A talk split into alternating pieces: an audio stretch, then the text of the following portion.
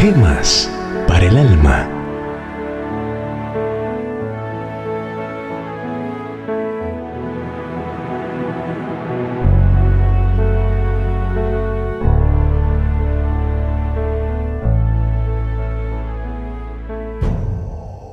Llamar las cosas por su nombre.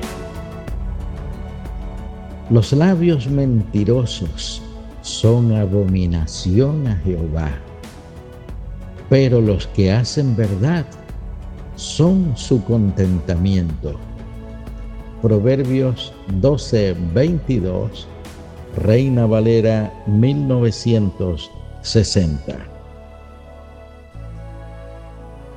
Una mujer dijo a su pastor, me siento muy angustiada acerca de un problema que sé que está dañando mi testimonio cristiano y es mi costumbre de exagerar.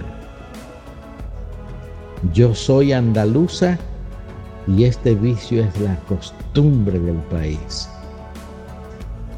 Sí, le dijo el pastor, pero la palabra de Dios dice que el que está en Cristo, nueva criatura es. Las cosas viejas pasaron, he aquí todas son hechas nuevas.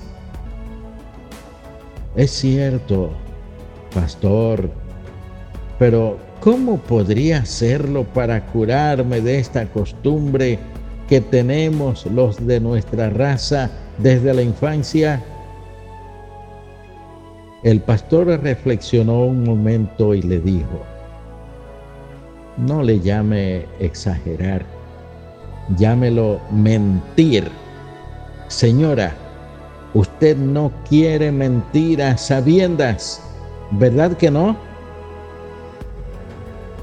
La mujer empezó a llorar porque sabía que estaba en lo cierto pues había estado siempre tratando de hacer aceptables las mentiras. Todos nosotros tenemos la tendencia a disimular nuestros pecados llamándolos con nombres suaves. Al temperamento irascible le llamamos nerviosismo o indignación justa. A la falta de veracidad se le denomina exageración inofensiva y se dignifica la falta de honradez llamándola sentido de los negocios.